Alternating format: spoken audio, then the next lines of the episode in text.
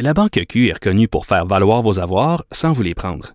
Mais quand vous pensez à votre premier compte bancaire, tu sais, dans le temps à l'école, vous faisiez vos dépôts avec vos scènes dans la petite enveloppe. Hmm, C'était bien beau. Mais avec le temps, à ce compte-là vous a coûté des milliers de dollars en frais, puis vous ne faites pas une scène d'intérêt.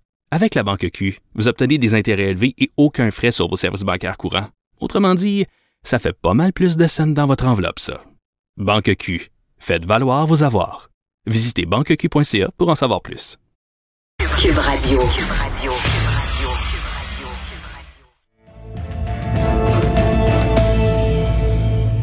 Salut Richard. Hey Jean-François, salut. Je sais que chaque matin, vous faites une émission. Vous avez besoin de bras, vous avez besoin de renforts. Je viens Ouais. vous prêter une main forte ce matin. Alors, ça va être 211 dollars la minute, ma chronique, par contre.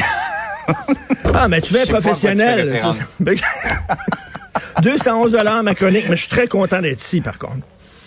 Ah, justement, Richard, parlant de la situation, euh, faisant référence à cette situation dans les CHSLD, toi, tu te demandes ce matin, t'en es rendu à te demander pourquoi on n'aime pas nos aînés au Québec? Écoute, là, bien sûr, on s'intéresse au sort de nos aînés parce que vraiment, ils traversent une crise épouvantable. On se rend compte que les CHSLD sont des mouroirs. Mais écoute, je vais te raconter une anecdote, euh, Jean-François. J'écris des chroniques depuis plusieurs années et euh, j'en discutais d'ailleurs avec mon confrère Jonathan Trudeau il y a quelque temps. Chaque fois qu'on écrit sur les animaux maltraités dans les chenilles, écoute, on a des commentaires de lecteurs et tout ça, c'est incroyable. Et quand on écrivait justement sur les vieux euh, qui étaient qui recevaient pas les traitements qu'ils euh, qu'ils méritaient, quelques commentaires. Moi, j'ai toujours eu l'impression que les gens étaient plus touchés par le sort des animaux domestiques que par le sort des personnes âgées. Et écoute, la fameuse phrase là, qu'on disait avant, tasse-toi mon oncle, et maintenant c'est rendu OK boomer. OK, boomer, les boomers en 60 ans, ça, ça veut dire, t'as les cheveux blancs, ferme ta gueule. On veut pas t'entendre, on veut rien savoir avec tes vieilles histoires, ton radotage et tout ça. Le côté OK, boomer, ça veut dire, on aime les vieux lorsqu'ils ont l'air jeunes, lorsqu'ils ont pas grand ride. Tu sais, euh, Liberté 55, là, les vieux qui ont de l'argent, qui Ouais. voyagent, qui font de la marche rapide et tout ça. Ça, c'est le genre de vieux qu'on aime, là. Mais tu sais, mais les vieux qui ressemblent à des jeunes. Avant, on disait, on disait aux jeunes avant, écoute, il- on a hâte que tu atteignes l'âge de raison, que tu, que tu deviennes sage comme une personne âgée. Maintenant, on dit aux personnes âgées, retrouve l'enfant en toi. Retrouve l'enfant. On est une société jeuniste et tu sais qu'au Québec, tu en as certainement parlé, on détient le record euh, au Canada de, de, de nombre de vieux qui sont parqués dans des centres comme des CHSLD, comme des résidences. Et on dit souvent, on se pète les bretelles au Québec en disant les, nos valeurs, on a des belles valeurs. Il faut célébrer nos valeurs et il faut que les communautés culturelles adoptent nos valeurs. Mais peut-être qu'on a à apprendre aussi des communautés culturelles qui ont aussi des belles valeurs. Par exemple, ils prennent soin. Qu'est-ce qu'on dit, de Richard, d'ailleurs? On dit pas que c'est, on reconnaît un peuple à la façon dont il traite ses personnes âgées. Ben exactement, à la façon dont on traite ces personnes les plus vulnérables, c'est sûr et certain. Et dans les communautés culturelles, tu vas voir dans les CHSLD, là, ce sont des blancs tricotés serrés qui sont là. Les communautés culturelles, ils prennent soin des leurs, ils prennent soin de leurs aînés. Nous, on a tendance à les parquer. Je sais pas pourquoi. Et je veux te lire une phrase qui est très intéressante de Christian Rioux, qui est commentateur au Devoir. Ok, je, il pose une question aujourd'hui. Posons la question crûment. Est-il normal que dans une société comme le Québec, on s'inquiète plus de l'aide à mourir qui ne concerne qu'une infime minorité de la population que de l'aide à domicile qui nous concerne tous, sans exception? Comment ça se fait qu'on ne s'est pas intéressé assez à nos vieux? On dirait qu'on on n'aime pas nos vieux.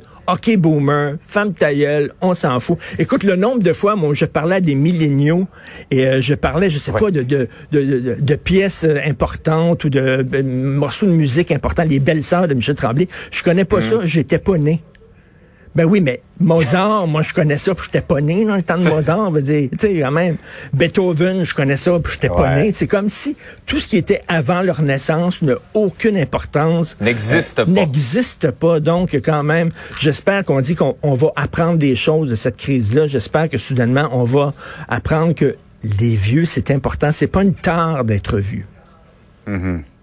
Par ailleurs, Richard, euh, de plus en plus d'informations nous parviennent de Chine sur la façon dont l'épidémie a commencé, sur le nombre de morts. On, vient d'en rajouter là, euh, beaucoup de morts qui n'avaient pas été comptabilisés au départ. Est-ce que le Canada devrait hausser le ton contre la Chine? Ben oui, alors hier, hein, d'ailleurs, hier, l'Angleterre et euh, la France haussé le ton contre la Chine en disant, écoutez, là, on, veut des comptes, on veut que vous rendiez des comptes. Emmanuel Macron qui a fait une entrevue, qui a accordé une entrevue au Financial Times qui a dit il y a des choses qui se sont passées en Chine qu'on ne sait pas. Il ne faut pas être naïf en ce qui concerne la gestion de la pandémie euh, par la Chine. Il dit nous autres en démocratie, euh, Emmanuel Macron dit dans la démocratie, il faut être transparent. Euh, on se fait critiquer, les autorités, on doit rendre des comptes. Lorsqu'on arrive avec des chiffres, les journalistes vont vont vérifier ces chiffres-là pour voir s'ils sont vrais, s'ils sont véridiques. En Chine, c'est pas comme ça. En Chine, il n'y a pas de liberté de presse, il n'y a pas de liberté d'expression. Donc, il lève la voix. Et là, au Canada, on flatte la Chine dans le sens du poil. Et ça, c'est la page couverture du National Post aujourd'hui. Il y a deux diplomates canadiens, euh, Guy Saint-Jacques, qui était diplomate en Chine pendant mhm. longtemps, David Mulroney, qui était ambassadeur en Chine pendant quelques années, qui disent, là, ça fait, là, on est en train, on est à genoux devant la Chine, c'est une position humiliante. Et là, ces deux-là disent, écoutez, il ne s'agit pas d'insulter le régime chinois et de déclencher une guerre diplomatique, mais reste qu'il faut tracer une ligne moment donné, il faut leur demander fermement des comptes à la Chine en disant ça n'a aucun hmm. sens la façon dont vous avez géré ça. Donc peut-être que euh, Justin Trudeau euh, devrait ajouter sa voix à celle de celle de Donald Trump qui critique la Chine, celle d'Emmanuel Macron, celle hmm. de Boris Johnson, mais celui là qui euh, remplace Boris Johnson, en disant ben écoutez là, vous avez des comptes à rendre.